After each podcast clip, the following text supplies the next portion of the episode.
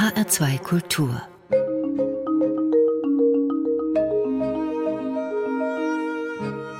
Doppelkopf mein Name ist Daniela Baumeister und mein Gast heißt Romana Echensperger. Sie ist Master of Wine, Sommelier und Autorin. Wein ist ihre Leidenschaft. Sie will immer Neues entdecken, weil sie ihn gern trinkt, klar, aber weil auch Winzer oft leidenschaftliche Überzeugungstäter sind, die ihr Handwerk immer weiterentwickeln, der Zeit anpassen und als Kunst begreifen. Und da kommt jetzt das Stichwort Biodynamie ins Spiel, eine Weinwissenschaft, die das Zauberwörtchen Bio nicht nur im Wort hat, sondern auch lebt. Von der beziehungsweise über die Freiheit, den richtigen Wein zu machen, hat sie ein Buch geschrieben. Und was diese Freiheit für ein Ausmaß hat und was der richtige Wein ist, darüber wollen wir reden hier im Doppelkopf in H2 Kultur, leider ohne Weinprobe. Hallo Romana Echensperger. Hallo Daniel. Daniela Baumeister. Schön, dass ich hier sein darf. Ja, ich freue mich auch sehr auf dieses Gespräch, weil ich habe, als wir uns das erste Mal getroffen haben, an dem ersten Abend schon wahnsinnig viel gelernt. Wir mhm. machen hier kein Weinseminar, wir machen auch keinen Weinbaukurs für Laien, mhm. aber vielleicht eröffnen wir ein paar neue Weinwelten und interessante Ideen auch für Nicht-Weintrinker. Mhm. Die Freiheit, die ich eben erwähnt habe, beginnt mit Rudolf Steiner. Mhm. Wir machen aber auch keinen Grundkurs in Anthroposophie, aber vielleicht in Biodynamie. Können Sie in ein paar Sätzen erklären, was sich hinter diesem schönen Wort verbirgt? Mhm. Also einmal vorausgeschickt, wir sind jetzt 100 Jahre nach dem Impuls von Rudolf Steiner, deswegen ist es auch immer nicht ganz richtig, wenn man es nur auf Steiner reduziert. Das war ja auch eine sehr umstrittene Person. Es gibt so ganz viele Leute weltweit, die sich dem Thema Biodynamie angenommen haben und weiterentwickelt haben. Die Biodynamie versucht eben aus dem anthroposophischen Naturbild heraus die naturwissenschaftliche Sichtweise zu ergänzen und zum ganzheitlichen Wesensverständnis zu kommen. Das ist quasi der Unterschied. Die Bios schauen immer noch so diesen rein naturwissenschaftlichen Blick auf die Geschichte, auf die Landwirtschaft und bei der Biodynamie versucht man eben durch ein ganzheitliches Wesenverständnis auch mit diesem geisteswissenschaftlichen Hintergrund von Rudolf Steiner zu anderen Lösungen in der Landwirtschaft zu kommen. Wir gehen mal ins Jahr 1924. Mhm. Rudolf Steiner, der Vater der Anthroposophie hat ein paar Vorträge über Landwirtschaft gehalten. Was genau. war denn in der Zeit daran so besonders? Dieser Impuls kam ja nicht aus heiterem Himmel. Man muss einfach verstehen, die Geschichte der Landwirtschaft, vor allem der Industrialisierung, die so im 19. Jahrhundert dann so äh, richtig auch an, an, Fahrt aufgenommen hat. Dann vor dem Ersten Weltkrieg wurde schon äh, also Ammoniaksynthese erfunden, die künstliche Ammoniaksynthese. Es gab schon Kunstdünger und so weiter. Es gab schon so eine erste Richtung hin zur Industrialisierung, auch die Denkweise der Menschen Menschen äh, wurde da sehr stark beeinflusst von der ganzen Agrarindustrie, die sich da schon auch so positioniert hat und in den Anfängen schon erkennbar war. Die Landwirte haben da schon gemerkt, Mensch, wenn wir den Kunstdünger verwenden und diese Methoden, diese neuen, diese modernen, die Böden versauern, die Tierkrankheiten nehmen zu, das Saatgut degeneriert, äh, das kann doch jetzt hier nicht alles so richtig sein, was uns da so erzählt wird. Und dann hat man eben den Rudolf Steiner gefragt, Mensch, kannst du uns mal ein paar Ideen äh, geben oder einen Impuls geben? Das waren natürlich anthroposophisch interessierte Landwirte dort im damaligen Osten äh, vom deutschen Gebiet. Im Gegensatz jetzt zu Medizin oder zu den ganzen Pädagogikgeschichten hat er ja nur diesen einen Vortrag gehalten, der mitstenografiert wurde und dann ähm, veröffentlicht wurde. Er hat gar nicht weitere Bücher oder Vorträge gehalten. Er ist dann neun Monate später verstorben. Deswegen ist es auch wichtig, dass man das Impuls versteht und auch als Auftrag selber zu denken und es weiterzuentwickeln.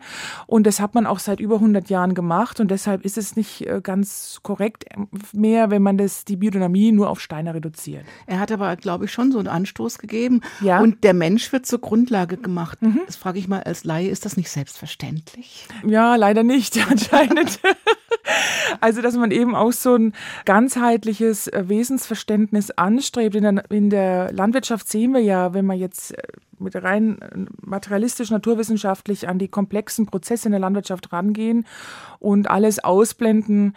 Das ist ja leider passiert, auch in den Agrarwissenschaften. Da wurde ja oft das, was nicht passte oder wurde einfach passend gemacht oder das, was irgendwie so einer industrialisierten Sache im Wege stand, hat man einfach strategisch verdrängt oder hat es vergessen oder marginalisiert. Und man sieht ja heute, wo uns das hingeführt hat. Also wenn man die Landwirtschaft auch betrachtet. Ich habe in Ihrem Buch ein Zitat gefunden, da ist die Kirsche auf der Torte, aber erst muss man einen guten Kuchen backen. Können Sie das mal auf den genau. Weinbau übertragen?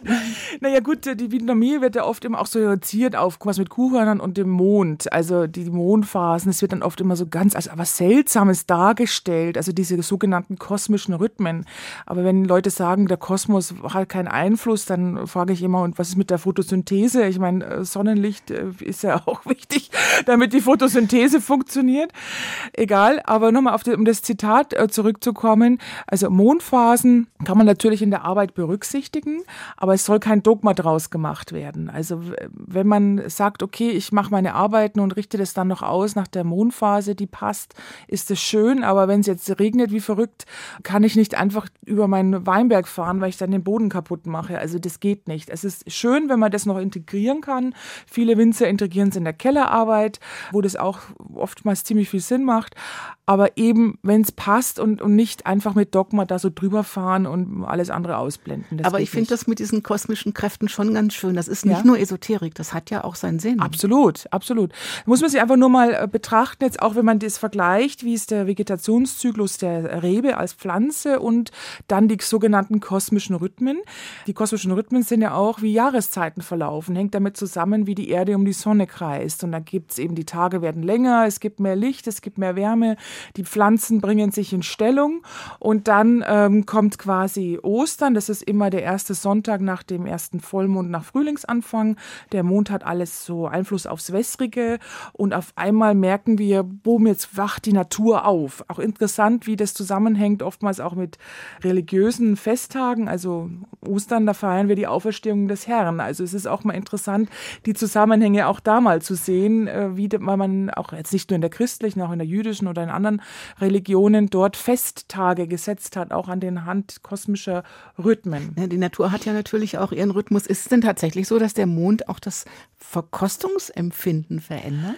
Das finde ich schon. Äh, manchmal geht es mir so bei so Weinen, jetzt wie aus dem Burgund. Ich habe das als Sommelier auch immer erlebt, dass man einen Tag hat, wo die Weine super schmecken und dann macht man den gleichen Wein zwei Wochen später auf und man denkt sich, was ist mit dem los? Und das ist überhaupt nicht so toll. Und dann, dann auf einmal schmeckt er dann wieder. Also es ist irgendwie, es passieren schon manchmal seltsame Dinge. Das ist das gleiche Geheimnis wie den Wein, den man dort kauft, wo man ihn getrunken hat und zu Hause schmeckt er nicht mehr.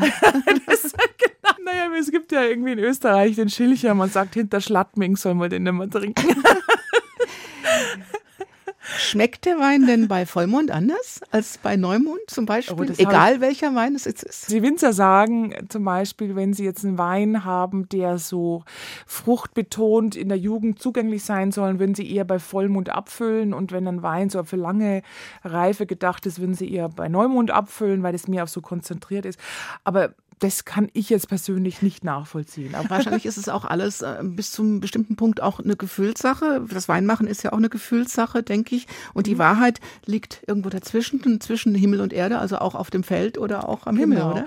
Ich glaube, es ist ganz wichtig, dass sich die Winzer, man muss ja heute mal sehen, warum hat die Biodynamie so einen Zulauf? Es sind ja die Spitzenwinzer, die ja neuerdings sich in großer Zahl dieser Wirtschaftsweise zuwenden.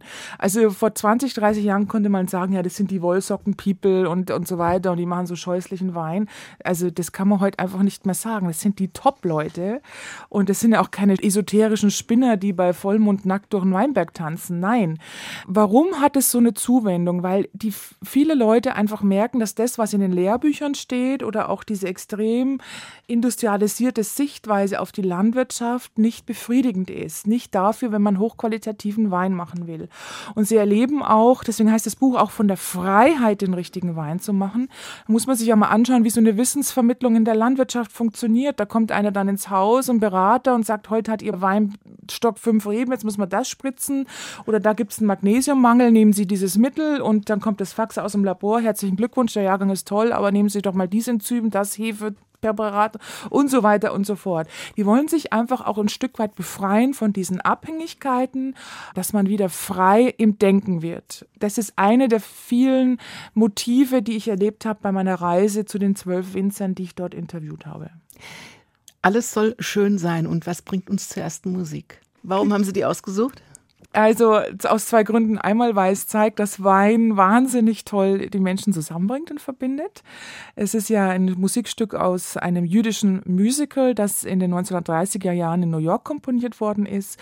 Ich engagiere mich sehr für die deutsch-israelische Freundschaft. Ähm, wir haben da so diese äh, Twin Wineries, wo sich deutsche und israelische Weingüter verbrüdern, sich gegenseitig besuchen, Wissensaustausch pflegen und sich einfach auch mal kennenlernen. Das liegt mir sehr am Herzen und ich habe sehr viele gute Freunde in Israel und bei der Hochzeit war das das Lied, ähm, als sie aus der Kirche ausgezogen sind und das kann ich so, ach, ich habe, wenn ich das höre, fühle ich mich noch immer so mit meinem Mann, wie wir da so fröhlich da raus fast tanzen. Also irgendwie hat man das sofort wieder im Kopf. das Stück, von dem wir sprechen, kommt von den Andrew Sisters. Bei mir bist du schön.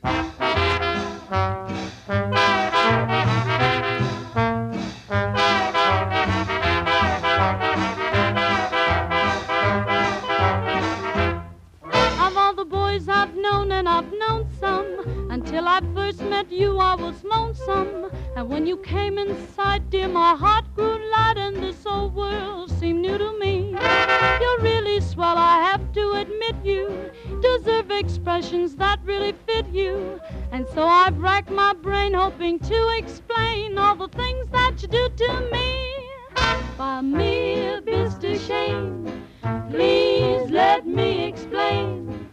By me, Mr. Shane means you're grand. For me, a bit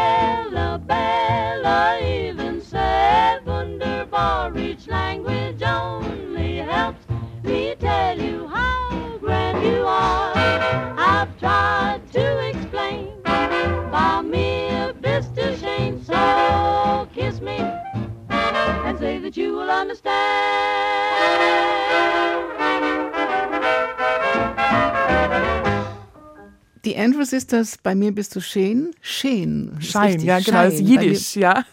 richtig ausgesprochen. Romana Echensberger ist der Gast im Doppelkopf hier in H2 Kultur und wir haben sie Biodynamikerin genannt. Ich glaube, den Begriff gibt es nicht, aber den Begriff Biodynamie gibt es. Und wie würden Sie sich jetzt als Biodynamikerin erklären? Also ich bin sehr fasziniert äh, von den Ergebnissen, die die Biodynamiker erzeugen. Also wenn man da mal auf dem Weingut steht, im Weinberg und sieht die Vitalität der Reben und so, kann es so sinnlich erfahren. Ich bin einfach überzeugt davon, dass es viele sehr gute Ansätze gibt in der Biodynamie, um die naturwissenschaftliche Sichtweise zu ergänzen und einfach die besten Lösungen für eine moderne, nachhaltige Landwirtschaft zu finden. Es liegt auch daran, dass Biodynamie eine weltweite Bewegung ist. Wir haben zum Beispiel mittlerweile in Indien so biodynamische Vereinigungen, wo sich teilweise 25.000 Bauern zusammengeschlossen haben und dort zu arbeiten. Diese Methoden, die dort entwickelt worden sind, machen die Bauern frei. Die müssen nichts mehr zukaufen. Die müssen kein Saatgut von Monsanto kaufen und sind dann wieder abhängig mit den Spritzmitteln und so weiter. Also weltweit hat man mittlerweile Erfahrung mit dieser Wirtschaftsweise und das wäre einfach doch schlau, wenn man sich einfach mal anschaut, was machen die super, gibt es auch Sachen, die vielleicht nicht so ganz praktikabel sind, aber dass man diese positiven Aspekte dieser Wirtschaftsweise anschaut und vielleicht auch für eine, mit teilnehmen lässt an einer nachhaltigen, zukunftsorientierten Landwirtschaft. Sie haben für Ihr Buch zwölf Winzer im deutschsprachigen Raum besucht, die ja. das machen. Ich habe gelernt, dass diese Umstellung dauert. Also diese Freiheit, die mhm. man sich dann nehmen möchte, die muss man sich auch leisten können, zeitlich und finanziell. Es ist nicht so ganz einfach, so einen Weinbau, einen konventionellen Weinbaubetrieb umzustellen. Warum ja. eigentlich nicht? Also gibt es viele Ursachen. Einmal muss man natürlich auch Erfahrung sammeln, wie läuft biologischer Pflanzenschutz, äh, wie kann ich die Rebe auch ohne Kunstdünger mit Nährstoffen versorgen. Wir haben Herbizide im Boden, die sind über acht Jahre persistent.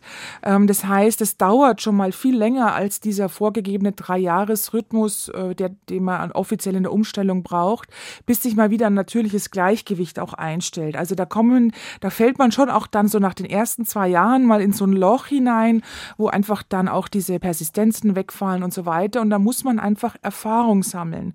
Man muss auch Lehrgeld bezahlen. Und ich glaube, es ist ganz, ganz wichtig, dass diese Entscheidung, dass man jetzt Bio machen will, im Kopf reift. Und das es kann nicht sein, wenn Leute sagen, ja, ist das jetzt ein Marketing-Gag und so, die werden das nicht durchhalten können, weil man muss wirklich überzeugt sein, dass man, wenn es zur Krise kommt, sich gegen die Chemie und für den Verlust entscheidet und für das Risiko und einfach auch also wahrnimmt, dass man Lehrgeld bezahlen muss und auch da wieder neue Erfahrungen sammeln muss. Das heißt, man braucht eine ganze Menge Idealismus und man muss auch ein bisschen Spinner sein, oder? Nein, also ich würde sagen, man braucht Idealismus vielleicht, ja, aber man braucht auch eine Gemeinschaft. Deswegen sind ja auch so wie Demeter-Verband oder Respekt Biodünn-Verband und so weiter, die haben eine wichtige Aufgabe da, weil die die Gemeinschaft der Winzer so einen, einen Punkt geben, wo sich die Winzer austauschen können. Weil das hilft wahnsinnig. Ohne Gemeinschaft geht's nicht. Es gibt ja wahnsinnig viele Vorgaben von der Agrarindustrie, von Spritzmitteln, haben Sie mhm. eben gesagt. Da gibt es auch Spritzmittel-Apps. Dann gibt es mhm. Vorgaben von Weinbauschulen, die von der Industrie beeinflusst werden. Oder es gibt diese vorgegebenen Geschmacksprofile, auf die sich Winzer einlassen müssen. Mhm. Das heißt, alles das zu lassen, ist doch ein riesengroßes Wagnis. Das ist ein riesengroßes Wagnis, aber es eröffnet auch neue Wege. Es braucht ja immer Pioniere und Leute, die mit der Fackel vorangehen und einfach neue Türen öffnen. Und das ist wichtig. Also gerade auch dieses geschmackliche in was hineinpressen. Wir haben das jetzt über Jahrzehnte gelernt. Ja, so ein Rheingau Riesling muss jetzt immer so schmecken und ein Mosel Riesling muss jetzt immer so schmecken. Die Winzer sagen mir, ich will auch mal denken, wie ich das meine mhm. und nicht schon wieder mit dann, dann wird dann mit der Kellertrickkiste versucht, ein Wein in eine bestimmte Richtung zu drücken. Warum? Also, ähm, und ich glaube, mittlerweile mehr und mehr Verbraucher sind sich bewusst, was der ursprüngliche Geschmack der Dinge ist. Und das ist nicht nur bei Wein so, sondern es ist auch beim Erdbeerjoghurt so. Was ist, wenn ich einen Industriejoghurt kaufe oder wenn ich einen Naturjoghurt kaufe und schnippel da mal selber Erdbeeren rein? Es ist, ja, es ist einfach ein anderes Geschmackserlebnis. Es wäre also eigentlich ganz einfach, also wenn man sich jetzt mal auf die eigene Sinneswahrnehmung verlässt und ja. dann sich auf die Winzer verlässt, die mit ihrer Sinneswahrnehmung und ihrer Erfahrung arbeiten und sich auch noch an den Kreislauf der Natur halten, dann wäre es doch eigentlich ganz einfach, oder? Es, es sind komplexe soziale Sachen. Also hm. ich habe äh, Bio-Winzer kennengelernt, dessen Eltern noch Spritzmittelverkäufer waren. Ich meine, man muss auch sehen, im landwirtschaftlichen Bereich ist das schon noch sehr traditionell und auch, das müssen wir erstmal ganz harte Generationskonflikte aushalten, bis der dann mal auch auf Bio umstellen konnte. Also es sind es ist ein komplexes Thema, das man nicht so einfach mal im Vorbeigehen abfrühstücken kann. Sind das jetzt Traditionsgüter, die Sie besucht haben, oder sind das junge Wilde, oder sind das junge Wilde, die aus Traditionsgütern kommen? Ja, das, Es ist alles. Also die Auswahl der Winzer war wirklich nicht leicht. Ich habe ja zwölf Winzer, weil ich wollte diesen Jahreszeitenverlauf eben so nachzeichnen. Ich habe den deutschsprachigen Raum gewählt. Ich wollte nicht nur Deutschland, weil wir sind Europa und ich finde, man muss über den Tellerrand gucken. Und mein Ziel war es eben so vom kleinen Betrieb, der kleinste hat viereinhalb Hektar, bis zum ganz großen Betrieb. Ähm, das ist der Alois Lageder, der 160 Hektar verarbeitet und da auch mit äh, Weinbauern arbeitet, die Trauben liefern und die auch mit um geholfen hat, umzustellen, auch die inspiriert hat dazu. Also mich haben viele Aspekte interessiert. Wir haben den Clemens Busch drin, der von den Anfängen des Bio-Weinbaus erzählt, wie die da diese scheußlichen Weine noch total dogmatisch gemacht haben. Und dann sind die nach Wackersdorf gefahren mit dem VW-Bully und haben gesagt, oh, wer will denn diesen Wein jetzt trinken? Und also, das ist wirklich äußerst amüsant auch. Und ähm, also deswegen sind, sind ganz unterschiedliche vom Traditionellen bis zum Newcomer bis zum Freak alles ist da drin. Und wo finden Sie die? Also die Winzer und die Weine. Wie finde ich die Weine? Steht jetzt ja äh, beim Weinkaufen nicht unbedingt ein Schild dran, biodynamisch erzeugt. Gut, man kann sich schon an diesen gängigen Zertifizierungsgeschichten halten. Also wer biodynamischen Wein oder Biowein haben will, also biodynamisch ist Demeter zum Beispiel, es ist die Respekt Biodünn Gruppe, es gibt Biodivin, das sind diese super tollen Weine aus Frankreich, wo ganz große Namen auch mit dabei sind. Bio ist zum Beispiel Ecovin, Naturland, Bioland oder das EU-Bio-Siegel, wobei das immer so ein Basis-Bio ist. Da kann man auch ein bisschen fragen, Mensch, ist es Industrie-Bio? Da hat man immer noch die gleiche Sichtweise wie im konventionellen und tauscht nur die Spritzmittel aus. Ist das eigentlich genug? Genug? Ich würde sagen, nein. Man muss sich einfach rantasten, einfach neugierig sein, rantasten, vielleicht auch beim Weinhändler mal nachfragen und der soll dann mal eine Empfehlung geben. Musik gibt es jetzt von Astor Piazzolla. Ja, genau. Das ist wieder nochmal noch mal von der Hochzeit. Also ich muss vielleicht so anfangen, mein Mann und ich, wir haben uns sehr spät kennengelernt. Äh, ich war 38 und mein Mann ist zehn Jahre älter. Und wir haben uns dann irgendwie kennengelernt. Nach ein paar Monaten haben wir gesagt, wir heiraten, aber das war jetzt nicht so romantisch, sondern wir haben gesagt, Mensch, du hast noch alle Tassen im Schrank, ich auch, komm, lass uns heiraten.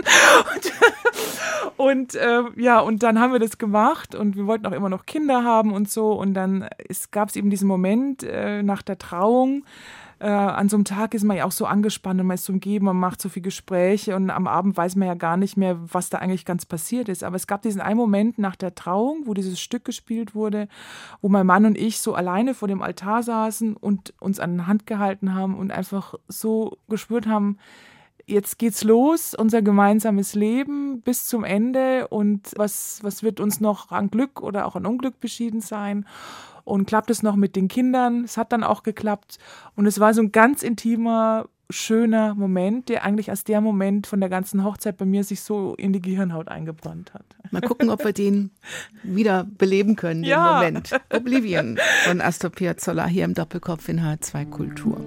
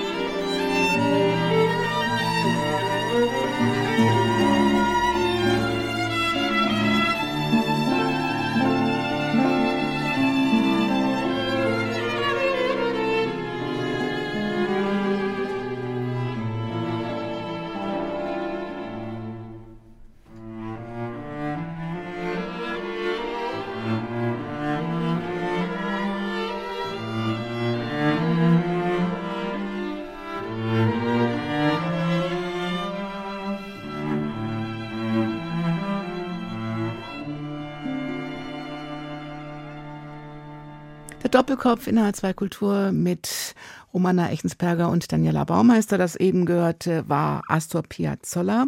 Sie sind Sommelier in sehr guten Restaurants mhm. gewesen. Sie mhm. sind Master of Wine. Das ist die schwerste Prüfung überhaupt, die man machen kann, wenn man sich mit Wein beschäftigt. Wie sind Sie darauf gekommen? Also ich habe echt so einen total schrägen Lebenslauf. Also ich komme so aus einem sehr bayerischen Outback-Haushalt. Äh, ich könnte eigentlich das Abitur machen können, aber meine Mutter hat gesagt, Mensch, du wirst eh heiraten, dann kannst du auf Latein die Knödel ins Wasser drehen. Also das war dann so. Und dann habe ich erstmal Schriftsätze gelernt und das war alles so öde da am Computer und so weiter. Und dann bin ich über Umwege in die Gastronomie gekommen und dort hat mich dann die Reblaus gebissen, weil das war im Königshof in München, wo ich meine Lehre gemacht habe. Die haben einen riesen Weinkeller Keller und das hat mich wahnsinnig fasziniert. Und dann ähm, habe ich mich auf Wein spezialisiert und es gab schon immer noch so diesen Wunsch, da bin ich immer so neidisch drum, wenn andere Leute so studiert haben oder die haben dann im Ausland studiert oder waren auf irgendwelchen tollen Universitäten rund um den Globus. War wie so ein Traum, den ich mir dann noch erfüllen wollte, weil das Studium ist in London. Man lernt ganz tolle internationale Leute aus Japan, aus Israel, überall her, lernt man Leute kennen. Und das war nochmal so ein Lebenstraum, den ich da hatte, dass man sagt, ich habe das, ich habe auch, es ist nicht wie so ein Studium, das ist ja keine offizielle Universität oder so, aber es kommt dem sehr nahe. Ist was, was Frauen gar nicht so oft machen, ne? Nein, das stimmt nicht. Also wir Frauen, also das Jahrhundert wird weiblich, glaube ich. Wir sind so am Aufholen. Mittlerweile sind die Hälfte der Leute, äh, die studieren dann am Master of Wine, sind mhm. Frauen. Auch die Sommeliers gibt es ganz viele. Aber zu meinen Anfangszeiten war das schon noch so ein bisschen. Also es ändert sich schon. Was muss man oder Frau denn eigentlich können als Master of Wine? Muss man besonders gut schmecken können? Muss man alles identifizieren können, was in dem Wein drin ist? Muss man alles wissen? Oder, ja, oder ist das auch viel auch sind wir wieder bei der Gefühlslage. Also muss jetzt nicht die Schuhgröße vom Winzer wissen in der Blinkprobe oder so. Also man muss schon sehr gut verkosten können. Aber da geht es jetzt nicht darum, dass ich einmal schnupper und sage, das ist jetzt der 1987er Chateau, äh, Vogelspinne und so weiter, wie so bei Loriot. Darum geht es nicht. Also es geht schon darum, dass man einfach einen Wein einschätzen kann. Wenn ich jetzt in der Blindprobe, ist das jetzt ein Chardonnay, äh, den ich für sieben Euro verkaufe, das ist ein ganz toller Burgunder, der einfach deutlich mehr wert ist. Wie kann ich den vermarkten und so weiter. Also da geht es auch um solche Dinge. Aber natürlich muss man mit den Weinstilen der Welt vertraut sein, in der Blindprobe die auch einschätzen können. Und natürlich, man muss viel Fachwissen haben über Weinbaukellertechnik, um die, um das ganzen Marketingapparat und so weiter. Und das gut kommunizieren können. Ich glaube, das war für mich die größte Challenge, weil in England wird immer so diese Essay-Form verlangt, wie man sein Wissen darbringt, dass man jetzt nicht so Multiple Choice und dann kreuzt sich irgendwas an, sondern man muss ein Essay schreiben und da die Essenz aus ein, herausarbeiten.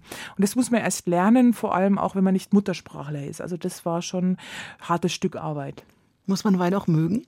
Ja, unbedingt. Also es geht nicht ohne. Ist also nicht, ich weiß ist es, nicht, wie das gehen soll ohne. Ist es nicht manchmal schade, wenn man dann nur probiert und es nie austrinkt? Ah ja, das, das ist einfach eine Frage von Gesundheit, weil ich manchmal mhm. ja auch in der Woche kann es passieren, dass ich mal 200, 300 Weine verkoste. Ich meine, wenn ich das Eis trinken, also das geht ja nicht. Also. Sind denn die teuren auch immer die besten? Nein, aber ich muss schon sagen, es gibt so manche Weine, wo es sich lohnt, den Bausparer aufzulösen. Tatsächlich? Das schmeckt man auch ist jetzt eine Frage der Prioritäten. Wissen Sie, wenn Sie heute, äh, meine Schwägerin arbeitet in der Kunstbranche und dann, äh, wenn man manchmal sieht, was so ein, so ein Kunstwerk kostet, da würde ich manchmal nicht wissen, wie rum muss ich es an die Wand hängen, aber andere geben da ganz viel Geld aus. Und bei mir ist es manchmal auch beim Wein so, wenn ich, mich so ein Wein interessiert, der Winzer interessiert mich, diese besondere Lage, meinetwegen in Barolo und das will ich ja unbedingt probieren, da bin ich schon mal bereit, auch, sagen wir mal, über 100 Euro für eine Flasche Wein auszugeben. Mal aber ich, ich will jetzt auch nicht so 2000 Euro für so verrückte Wein. Das ist jetzt auch nicht mein Fall. Aber dass man mal so, wenn mir mich was wirklich interessiert, würde ich auch schon mal über 100 Euro für eine Flasche ausgeben. Aber sehr, also das kommt jetzt nicht jeden Tag vor. Können Sie auch immer wieder was Neues entdecken? Ja, Gibt es da so viel? Es ist toll, weil ich meine, man lernt nie aus. Ich habe jetzt mich mit rumänischen Weinen beschäftigt. Ich war im Dezember auf Weinreise in Rumänien, noch bevor diese ganze Corona-Krise losgebrochen ist. Und es war fantastisch. Also diese jungen Leute, die sich da um diese Rebsorten, die schon vergessen worden sind und im Kommunismus da irgendwie platt gemacht worden sind und so, was die da zaubern mit, mit wenig Kohle und, und mit ganz viel Enthusiasmus, das fand ich fantastisch. Hat mhm. mich total beeindruckt. Schmecken Sie die Art des Anbaus? Ich bild's mir schon ein, ja. Ich meine, jeder soll trinken, was er will. Ich bin auch weit davon entfernt, irgendwie so ein Dogma draus zu machen. Das muss jeder selber wissen. Ich für mich hätte jetzt so persönliche Schwierigkeiten, jetzt irgendwie so 0815 Lugana, das, oh, ich, das kriege krieg ich einfach nicht mehr runter. Das schaffe ich nicht mehr. Das heißt, Sie können auch jetzt nicht zum Italiener in die Ecke gehen und Wein trinken. Ehrlich gesagt, ich finde es mal, das ist auch nochmal ein Appell, vielleicht hören einige Italiener zu. Es gibt in Italien so fantastische Weine. Und dann gehst du hier um die Ecke und dann gibt den Lugana, den Pinot Grigio und den Primitivo. Mensch, Leute, guckt doch mal, macht doch mal euch die Mühe. Es gibt so viele tolle Winzer in Italien, dass ihr euch da mal mehr bemüht. Also wenn ich das ist aber glaube ich nicht nur für die Italiener. Das können wir gerne auch auf die Deutschen übertragen, ja, auf Weinstuben mit schlechten ja. deutschen Wein. Dann trinke ich lieber oder Bier. Also dann, bevor ich Franzosen oder Ungarn oder ja. machen wir mal alle draus. Machen wir alle draus. Wir wollen keinen bashen. Können wir denn grundsätzlich äh, unsere, unsere Lebensprobleme, also Umweltprobleme, Klimaprobleme ändern, wenn wir mehr Bewusstsein auch für das, was wir zu uns nehmen, Unbedingt. entwickeln? Also einfach jetzt auch Wert legen auf einen guten Wein oder Wert legen auf einen biodynamischen mhm. Genau. Anbau oder mhm. einfach mehr drüber nachdenken. Macht das schon was aus? Absolut. Also es gibt ja verschiedene Studien, die sagen, dass ein Großteil der CO2-Belastung in der Atmosphäre durch die Landwirtschaft kommt. Und wenn in Brasilien die Regenwälder brennen, dann brauchen wir nicht auf den Bolsonaro schimpfen, sondern müssen uns mal überlegen, wie die EU-Landwirtschaftspolitik ist und dass einfach das so gehandhabt wird, dass äh, brasilianische Sojabohnen als Futtermittel hierher kommen, damit wir billig äh, unser Fleisch da konsumieren können können. Es hängt alles miteinander zusammen. Und das wird ja immer überdeutlich. Wenn wir heute eine Plastikflasche in, in den Ozean schmeißen, kriegen wir es morgen als Mikroplastik in, im Urban Super Sushi Laden wieder serviert. Eine nachhaltige Landwirtschaft ist der Schlüssel, um die Klimakrise in den Griff zu bekommen. Sie können 10 Tonnen CO2 pro Jahr, pro Hektar speichern, wenn Sie Humusaufbau machen. Aber natürlich nicht, wenn ich 130 Hektoliter Dornfelder ernte, den ich dann für 35 Cent dann zum äh, Destillieren geben muss, weil keine Sau dieses Zeug saufen will, auf gut Deutsch gesagt.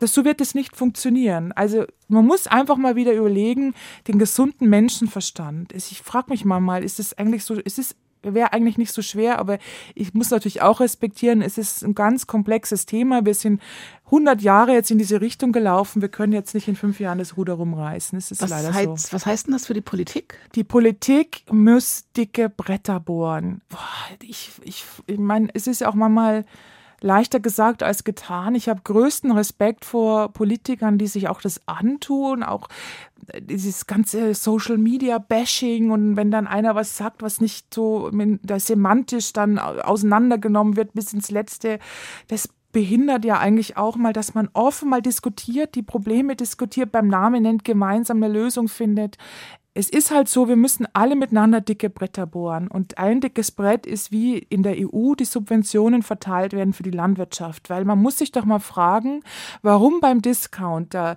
der Wein so billig ist, der die Kosten der Erzeugung von der Nitratbelastung im Grundwasser, von allem drum und dran auf die Allgemeinheit abwälzt und nicht der Biowein, der nachhaltig arbeitet. Da ist doch der Fehler im System. Und wie können wir das gemeinsam lösen? Es soll jetzt auch kein konventionellen Bashing sein. Ich habe viele Bauern in, in meinem äh, familiären Umfeld, das ist einfach krass, was die äh, mitmachen. Die stehen mit dem Rücken zur Wand. Also das ist ja Wahnsinn. Und da, da muss man einfach mal gucken, wie wir gemeinsam aus der Nummer rauskommen. Und es müssen sich die politischen Rahmenbedingungen ändern. Man kann auch nicht immer nur sagen, ja, der Verbraucher soll halt mal Geld ausgeben.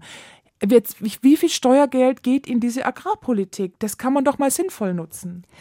Wir reden über die Freiheit, den richtigen Wein zu machen und deswegen gibt es jetzt den Song Freiheit von Marius ja. Müller-Westernhagen. Ja, also den habe ich auch gewählt, weil ich, ich kann mich so erinnern, als die Grenze aufging, 89, zur Wiedervereinigung und ähm, dann war die Tagesschau und die ganze Familie hat sich vom Fernseher versammelt und hat geweint vor Glück.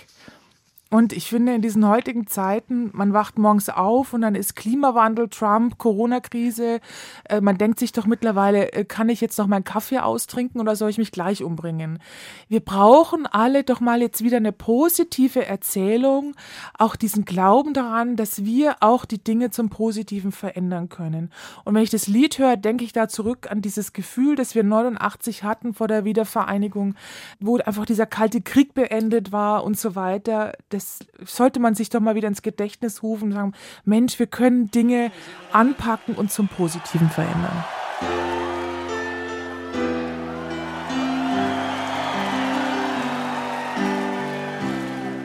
Die Verträge sind gemacht und es wurde viel gelacht. und was Süßes zum Freiheit,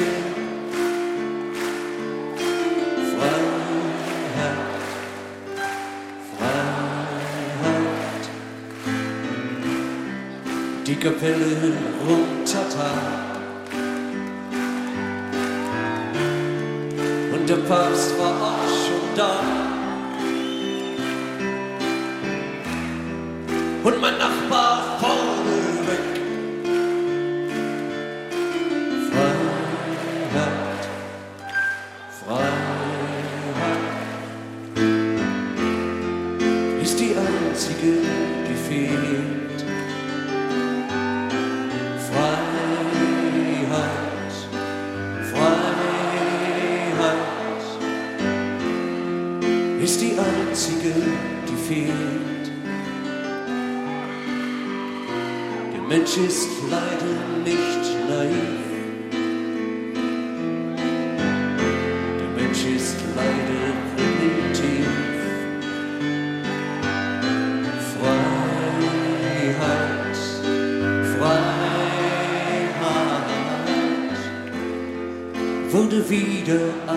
abbestellt.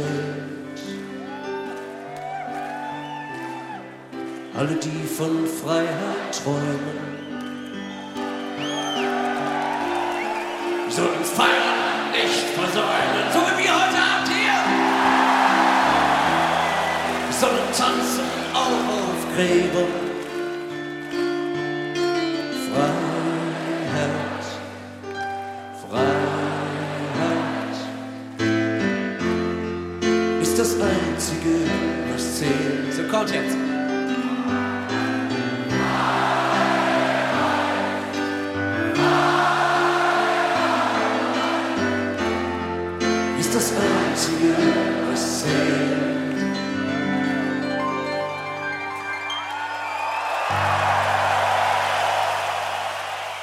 Von der Freiheit, den richtigen Wein zu machen, heißt das Buch von Romana Echensperger. Mein Name ist Daniela Baumeister. Sie ist Master of Wine und ich finde das sehr faszinierend, was wir ja alles erfahren im Doppelkopf in H2 Kultur.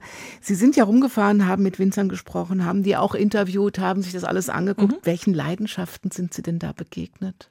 Ach, das ist ganz, äh, ganz, die, die Winzer sind so dermaßen unterschiedlich. Ein Motiv war natürlich immer auch die Suche nach Freiheit, aber dann hat auch so ein Initialerlebnis ist bei jedem anders. Also es gibt äh, die Bettina Bürklin von Goraze, die dieses wahnsinnig tolle Weingut Dr. Bürklin Wolf seit 400 Jahren Familienbesitz mit die wertvollsten Weinbergslagen der Welt.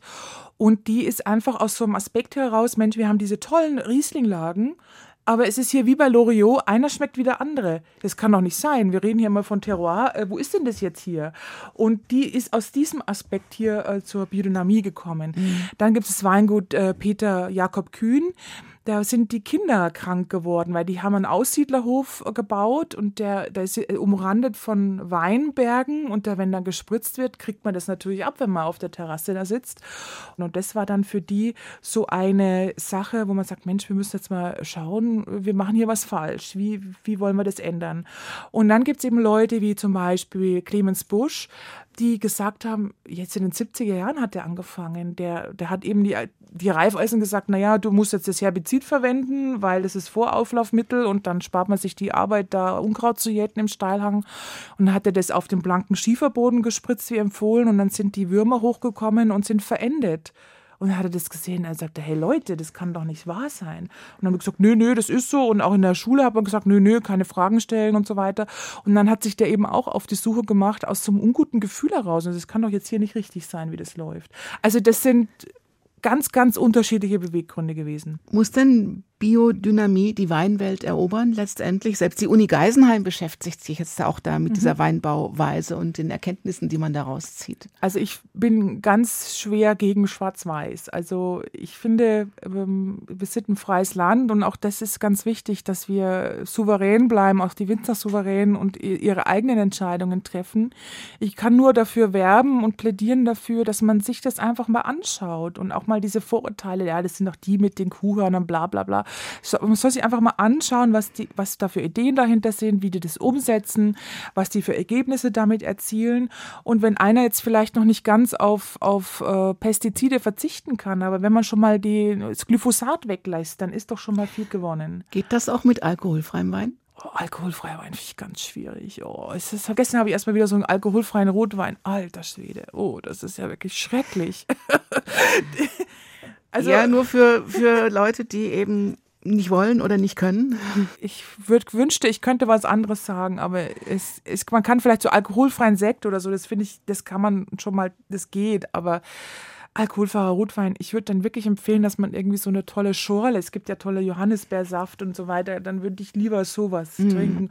Und wenn es weniger Alkohol sein soll, ist ja auch Apfelwein toll. In Frankfurt gibt es ja tolle Apfelweine auch. Es gibt ja gerade die Diskussion in der Öffentlichkeit, dass Alkohol die Ansteckung mit Corona fördert und Alkoholverbot eine pandemische Ausbreitung verhindert. Was mhm. halten Sie davon? Das ist natürlich, es geht uns doch allen so, wenn wir jetzt mal ein Gläschen trinken. Und es ist ja auch so unmenschlich, dieses Distanzreich. Und ähm, ja klar, wenn man dann ein Gläschen getrunken hat, dann wird man lockerer, dann rückt man näher zusammen und quatscht und so.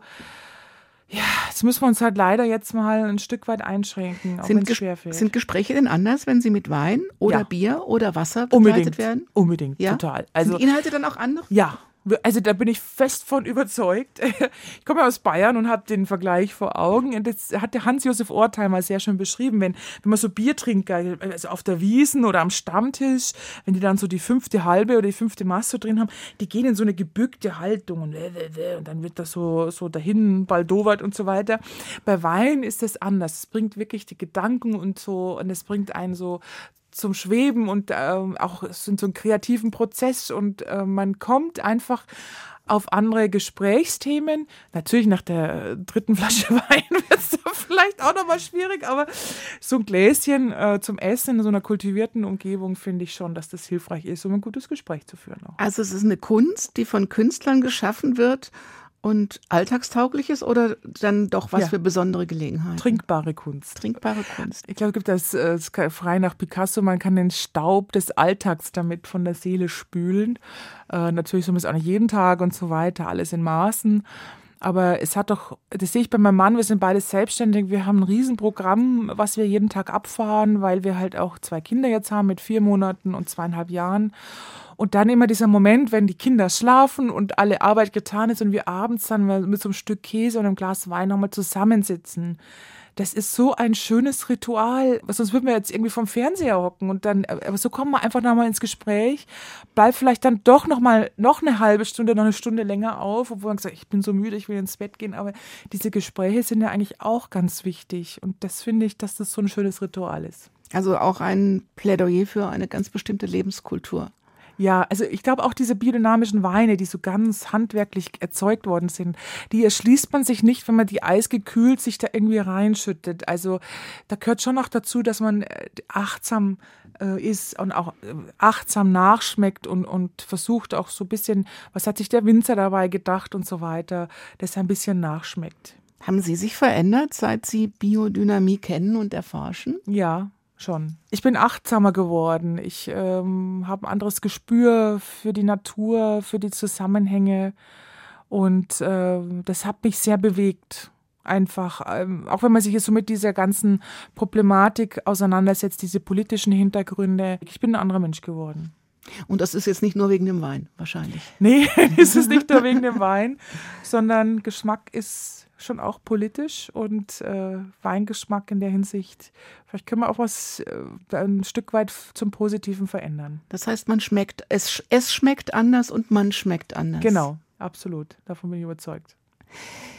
Von der Freiheit, den richtigen Wein zu machen, ist bei Westend in Frankfurt erschienen und ich habe mich sehr gefreut über den Besuch von Romana Echensperger hier im Doppelkopf in H2 Kultur. Jetzt gibt es tatsächlich noch Rotwein zum Schluss. Ja. Zumindest musikalisch. Red Red Wine von UB40. Und den Rotwein, den verschieben wir auf abends ja, irgendwann. Genau. Vielen Dank für den Besuch. Alles Gute Ihnen und noch weiter schöne Entdeckungen und erzählen Sie uns immer wieder davon. Dankeschön. Danke. Danke für die Einladung. Mein Name ist Daniela Baumeister. Machen Sie es gut.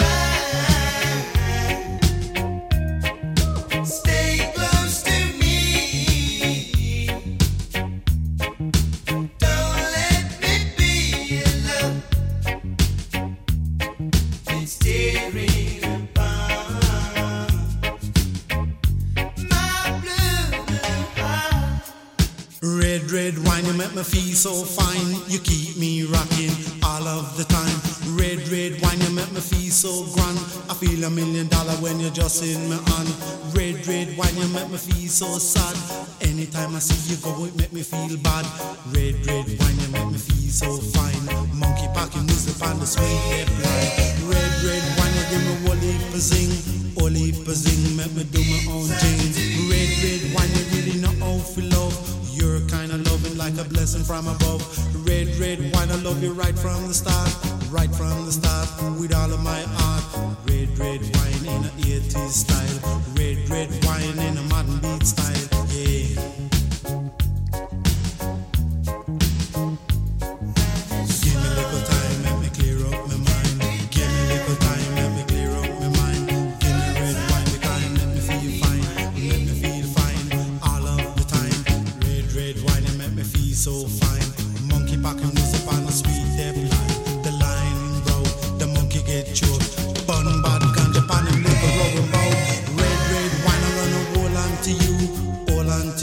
Cause I know you love truth. Red, red wine, I'm gonna love it till I die.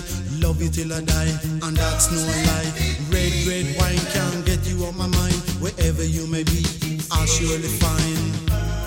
I'll surely find. Make no fuss, just.